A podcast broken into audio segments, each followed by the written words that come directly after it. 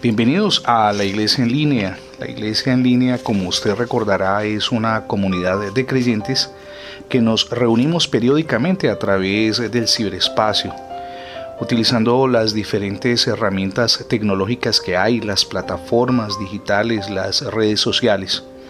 Iglesia en línea es un proyecto que desarrolla la misión edificando familias sólidas. No somos denominacionales como tal, sino, insistimos, una comunidad de creyentes en la que la principal fundamentación es Jesucristo.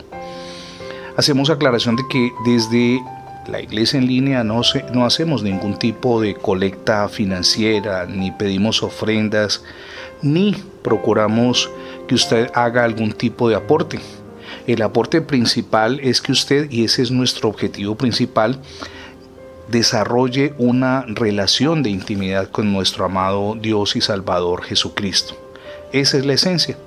Por eso nos agrada que cada fin de semana tengamos este punto de encuentro en el que coincidimos en el estudio de las escrituras. Y por supuesto, cada día vamos creciendo poco a poco, un día a la vez en esa relación personal con nuestro amado Dios y Salvador Jesucristo. En esencia creemos en la gracia y en la misericordia de Dios. Por años, y esto tiene mucho que ver con el tema a desarrollar en el día de hoy, reconocemos se enseñó solamente el castigo, la mirada acusadora de Dios, pero sin duda cuando uno profundiza más en las escrituras, encuentra que la palabra también habla de algo que es esencial, y es el perdón de Dios, la misericordia de Dios, la segunda oportunidad de Dios. ¿Para qué? Para que desarrollemos una vida de compromiso con Él. El tema que vamos a desarrollar hoy sin duda va a impactar su vida, es profundo, pero a la vez sencillo. Dos elementos interesantes, profundo y sencillo, porque lo que procuramos al hacer este estudio de las escrituras es que ustedes y yo descubramos algunos elementos que están contenidos en la palabra de Dios para girar alrededor de un tema de mucha importancia, importancia y es consuelo de Dios en medio de las tribulaciones. Consuelo de Dios en medio de las tribulaciones. Le recordamos que junto con este mensaje de audio usted va a encontrar el enlace para que pueda descargar el sermón o el mensaje de hoy, con lo cual nuestra mayor inquietud es que usted se centre en las escrituras, porque usted luego el resumen o síntesis de toda la enseñanza de hoy podrá imprimirla. Ese es otro de los servicios adicionales, un plus que le ofrecemos desde la iglesia en línea. Ahora, para hacer este estudio de hoy vamos a tomar como base la segunda carta del apóstol Pablo a los Corintios, desde el verso 3 hasta el verso 8 y vamos a hacerlo de una manera expositiva, es decir, verso por verso. Entonces yo le invito, usted puede también hacer clic porque ahí tenemos un enlace en el cual usted puede eh, inmediatamente accesar al texto bíblico en el caso de que no tenga una Biblia a mano. Pero si tiene la Biblia a mano, recuerde, vamos a estar trabajando sobre eh, la base de Segunda de Corintios capítulo 1 versos del 3 al 7. Comencemos. Allí hay varios escenarios que son interesantes. ¿Por qué? Porque sin duda ustedes y yo, en medio de las tribulaciones que podemos estar atravesando, necesitamos ese apoyo de Dios porque los amigos o las personas que están a nuestro alrededor o no tienen la capacidad o no pueden hacerlo o no quieren hacerlo. Nos ven en medio de unas crisis profundas y definitivamente, aun cuando lo quisieran hacer, les queda imposible traernos una voz de fortaleza porque en sus fuerzas no van a lograr el objetivo. Recuerde cuando ustedes y yo estamos en una situación sumamente difícil, quien nos puede brindar ese apoyo decidido es Dios. Él nos da una fortaleza sobrenatural que humanamente no es posible. Ahora, ¿por qué nos vamos a referir hoy a las tribulaciones? Porque cuando ustedes y yo atravesamos ese tipo de periodos, nos asaltan la desesperanza, el desaliento, incluso en pensar en salidas extremas. Con motivo de la pandemia que ha afectado mundialmente y el anuncio de una segunda ola bastante fuerte que ha llevado al cierre de fronteras en varios países y al confinamiento nuevamente por estos rebrotes, se han presentado casos de intentos de suicidio eh, conflictos intrafamiliares, la sensación en algunas personas en medio de su tribulación de que no vale la pena vivir, que nada tiene sentido. Y en esas tribulaciones donde necesitamos la mano de Dios, la presencia del Dios que está siempre con nosotros. Ahora, ¿cómo nos afectan las tribulaciones? Nos afectan por lo menos en cuatro áreas. En el estado de ánimo, esencialmente, y ese estado de ánimo tiene dos vertientes allí que es importante considerar. Cuando ustedes y yo estamos atribulados, atravesamos un periodo de crisis profundo, nuestras defensas se bajan mucho. Y eso es biológico, eso ya está probado científicamente, lo cual abre las puertas a las enfermedades. No solamente va a sufrir usted insomnio, a veces ideas obsesivas que no le abandonan la mente, que le roban la paz interior, sino que por supuesto se presentan algún tipo de brotes de enfermedades, eh, gripe, se presentan problemas en la piel. Bueno, hay muchas manifestaciones a través de las cuales usted somatiza ese estado en el que se encuentra.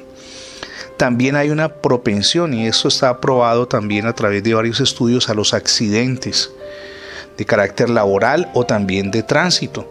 No solamente si usted va conduciendo, sino si también usted está caminando en su condición de peatón. ¿Por qué? Porque está atribulado, y eso por supuesto termina generando una incidencia muy fuerte en su forma de pensar y en su forma de actuar. Pero hay dos elementos más que debemos considerar que son la consecuencia directa que se desata a partir de los momentos de tribulación y son las dificultades en la relación de pareja, los conflictos que se tornan recurrentes con el cónyuge y en la relación con los hijos. Hay momentos de tribulación, todos los hemos enfrentado en los que quizá usted mismo no ha querido saber nada de nada. ¿Por qué? Porque está atravesando un momento difícil y no todas las personas que se encuentran alrededor suyo lo entienden. Cuando tenemos todo ese escenario ya planteado, empezamos a estudiar de qué manera nuestra fe en Dios puede llevarnos a un estado diferente, a una perspectiva distinta de cómo enfrentar los problemas. Y yo le invito para que nos vamos al verso número 3 de la segunda carta a los Corintios capítulo 1. Dice el verso 3, bendito sea el Dios y Padre nuestro, de nuestro Señor Jesucristo, Padre de misericordia y Dios de toda consolación. Este texto encierra una profunda enseñanza y se lo repito porque, insisto, es importante meditar y desglosar, desagregar cuidadosamente lo que está en la Escritura. Bendito sea el Dios y Padre de nuestro Señor Jesucristo, Padre de misericordias, no dice de misericordias, sino de misericordias, y Dios de toda consolación. Aquí encontramos dos atributos de Dios que son bien interesantes. El primero de ellos es misericordias, es parte de su esencia, de lo que está en su corazón. Y en segundo lugar, también uno de sus distintivos, la consolación. ¿Para qué la misericordia? Para brindarnos una nueva oportunidad cuando hemos fallado, cuando hemos cometido errores en los cuales sin duda incurrimos la mayoría de nosotros, errores unas veces voluntarios y otras veces de carácter involuntario. Pero esa misericordia que allí está en plural en ese verso número 3, también está ligada estrechamente al perdón de Dios. Dios perdona nuestras vidas cuando nos arrepentimos con sinceridad, cuando no queremos volver a lo mismo. Y eso es algo que debemos valorar. Si usted está dispuesto a reconocer sus errores, que es arrepentimiento, y a cambiar de camino, sin duda ese arrepentimiento y esa determinación de una vida nueva va a estar acompañada por el amor y la misericordia de Dios expresada en Jesucristo, su Hijo amado, que murió en la cruz para darnos libertad a usted y a mí. ¿Podemos vencer? Por supuesto que podemos vencer. Que habrá momentos críticos que el enemigo nos, nos tienta, que el pecado empieza allí como a rondar el camino, sin duda lo habrá. Pero cuando ustedes y yo tenemos una íntima dependencia de Dios, podemos vencer. Recuerdo a alguien que me escribía desde la ciudad de Bogotá con una situación que para él se había tornado muy compleja y era sus recurrentes episodios de adulterio. Él decía, yo no puedo vencer esto. Y en, el diálogo permanente que tuvimos en un acompañamiento pastoral que le brindamos, le decíamos, por supuesto que sí es posible. Cuando vengan las tentaciones allí usted tiene que doblar rodilla y depender del Señor Jesucristo, no hay otro camino. Entonces, Dios es Dios de misericordias, pero también es Dios de consolación. Cuando sentimos que vamos a desfallecer, que vamos a renunciar a todo, volver la mirada a Cristo, ahí no hay otra salida. Pero si lo hacemos, tenemos asegurada la victoria. Ahora, interesante además que Dios viene en nuestra ayuda. Nosotros no podemos ahogarnos solos. Tenemos que pedirle ayuda a Él, fortaleza porque a veces somos autosuficientes. Estamos viviendo un momento crítico. Sabemos que estamos a punto de tirar la toalla y sin embargo no acudimos a Dios. Entonces, bueno, ¿qué queremos hacer? ¿Qué esperamos de la vida en una situación de esas? Nada. Sencillamente ahogarnos, hundirnos en la desesperación, sentir que ya todo acabó, que llegamos al final del laberinto, que no hay nada que hacer. Pero no porque Dios lo quiera así, sino porque usted y yo lo permitimos, porque Pretendemos en nuestras fuerzas resolver ese problema y no dependiendo de Dios. Por favor, observe lo que dice el verso 4 que voy a compartir con usted inmediatamente en la segunda epístola de Pablo a los Corintios. Recuerde lo capítulo 1, verso 4. El cual se está refiriendo a Dios Padre, el cual nos consuela en todas nuestras tribulaciones. Oiga bien, eso es tremenda esa palabra. Es una palabra de fe, una palabra de esperanza, una palabra que nos alienta a decir, no estamos vencidos ni me voy a dejar vencer el cual nos consuela, dice la palabra, en todas nuestras tribulaciones. Ahora, hay algo aquí interesante, el para qué. Para que podamos también nosotros consolar a los que están en cualquier tribulación, por medio de la consolación con que nosotros somos consolados por Dios. Esta palabra es profunda, es poderosa, es transformadora, es renovadora en la forma de pensar y en la forma de actuar. Le voy a decir por qué. Porque de acuerdo a este texto, si usted lo mira detenidamente, dice que cuando nosotros acudimos, usted y yo, a Dios en medio de las tribulaciones, Él nos da la fortaleza, nos ofrece una salida a la encrucijada en la que nos encontramos, pero en ese proceso, bien interesante además, que es real, y se manifiesta en nuestra vida espiritual y física, no solamente trae consuelo, sino que nos fortalece y nos prepara, oígame bien, nos prepara para que ustedes y yo podamos brindar consuelo a otras personas que se encuentran atravesando momentos difíciles. Una señora con quien tuve un diálogo contaba de qué manera su hijo se accidentó. Él iba en un vehículo había salido de una fiesta a altas horas de la noche con quienes en ese momento lo rodeaban y a quienes él llamaba sus amigos. Y en una autopista a 30 kilómetros de donde residía, tuvo un aparatoso accidente de tránsito. Él iba embriagado junto con las otras personas.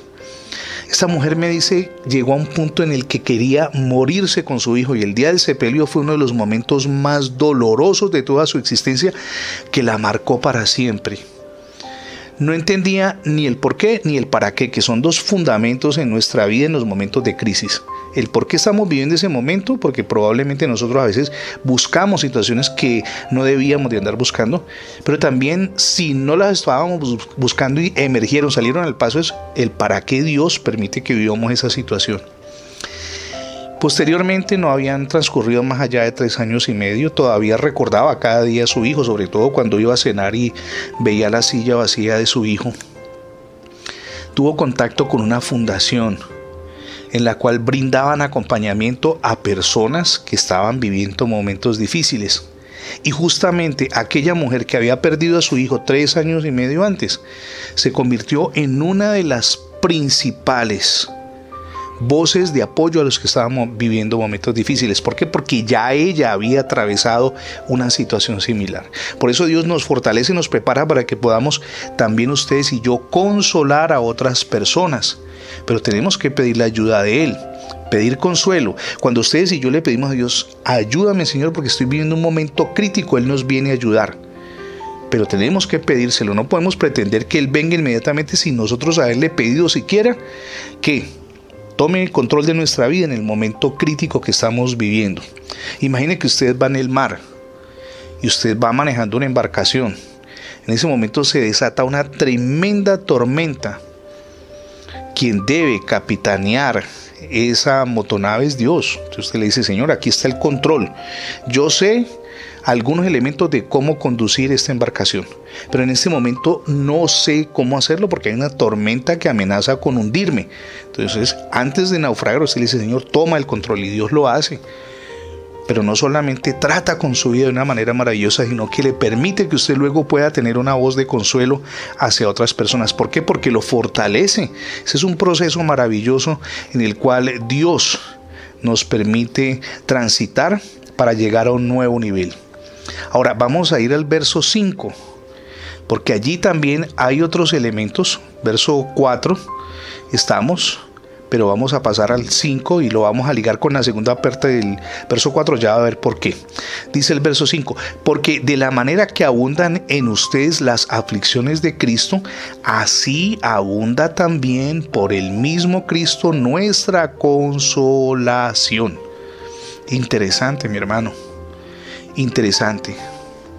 Ahora, ¿por qué estos dos versos están íntimamente ligados?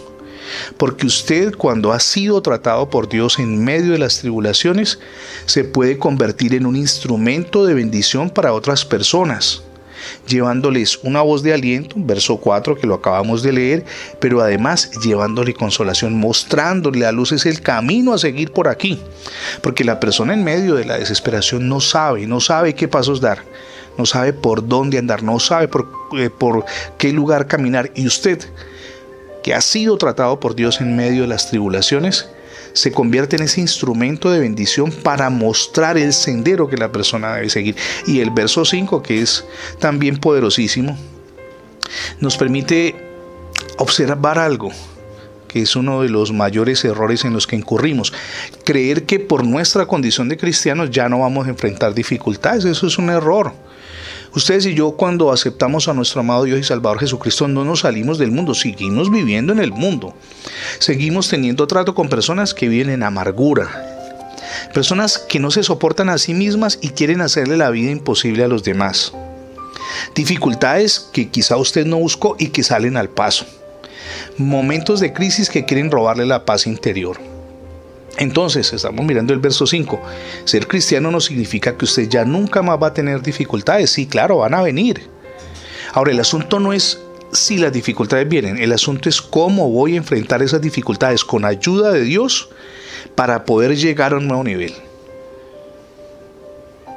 Hay una película maravillosa que si usted pudiera le invito para que la vea, se llama Más allá de la montaña.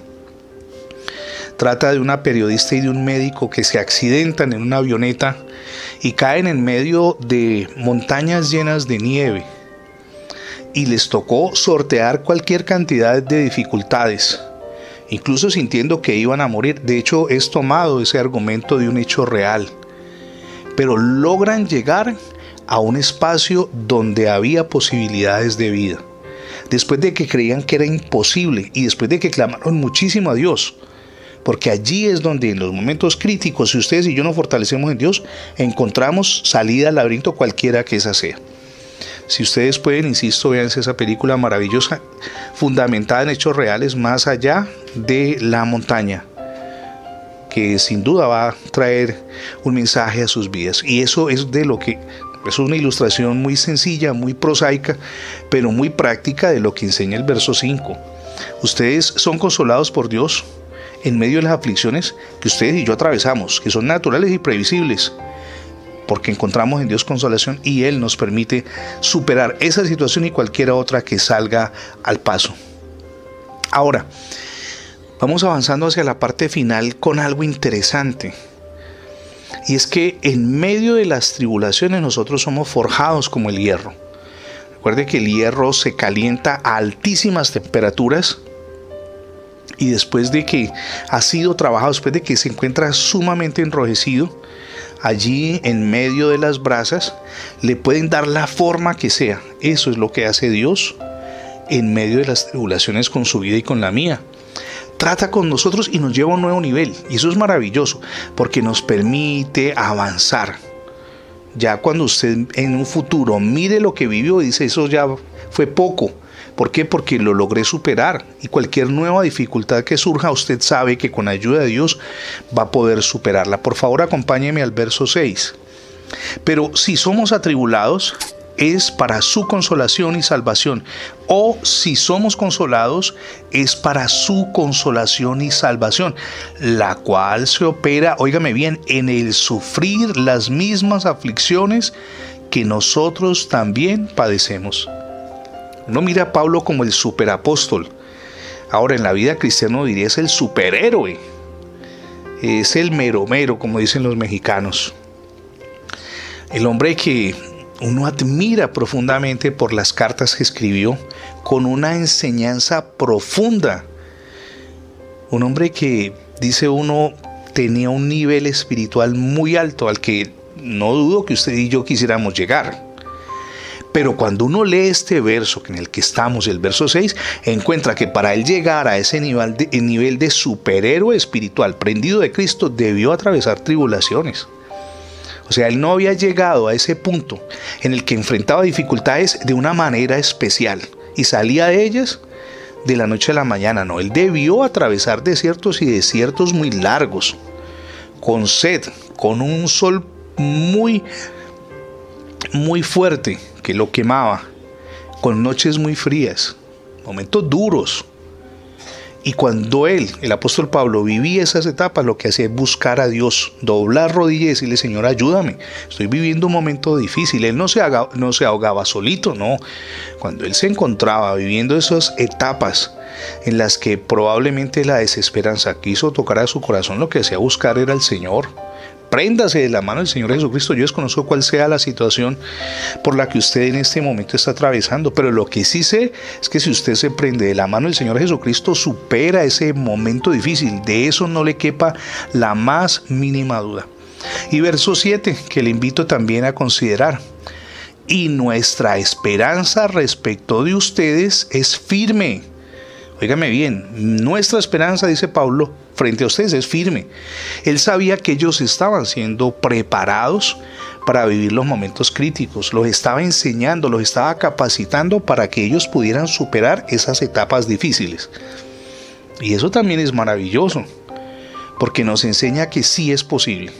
Que usted está viviendo una situación y tal vez se ha preguntado, ¿por qué a mí? Pero usted la puede superar. Si usted se prende de la mano del Señor Jesucristo, la puede superar. Desconozco cuál sea, pero lo que sí sé es que el Dios de poder en el que hemos depositado nuestra confianza nos permite superar cualquier dificultad que surja al paso. Y continúa diciendo al, apóstol eh, Pablo, y nuestra esperanza respecto de ustedes es firme, pues sabemos que así como son compañeros en las aflicciones, también lo son en la consolación. Ya les había enseñado cómo vivir los momentos difíciles. Les había dicho, sí se puede, no estamos vencidos. La derrota no es un distintivo del cristiano, sino el prendernos de la mano de Dios que nos fortalece. Entonces, miren los elementos que hemos visto rápidamente, un resumen.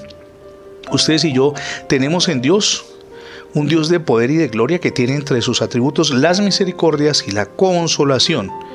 ¿Qué hace Dios? Viene en nuestra ayuda, viene en nuestra ayuda cuando vivimos momentos críticos. Eso hace Dios en esos momentos en los que sentimos que se acabó el mundo. Pero además de eso, cuando ustedes y yo nos fortalecemos en Dios para superar esas crisis, Dios trata con nuestra vida, nos fortalece, nos forja como el hierro, jamás olvide eso. Y de esa manera nos lleva a un nuevo nivel para que nosotros también podamos traer consolación a otras personas.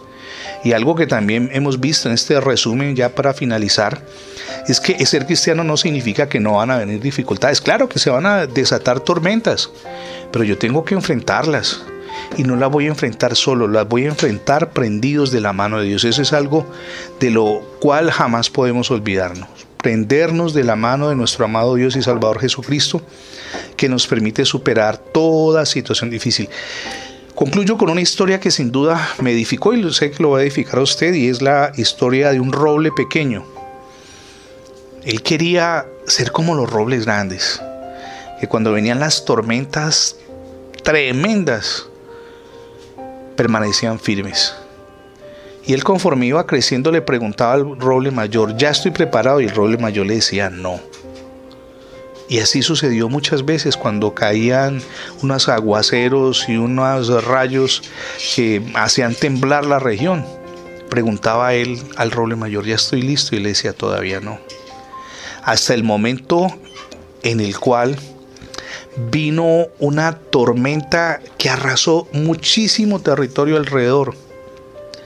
Y este roble que había sido pequeño pero poco a poco había ido enraizándose en la tierra, había ido fortaleciendo su anclaje allí, logró superar ese momento crítico.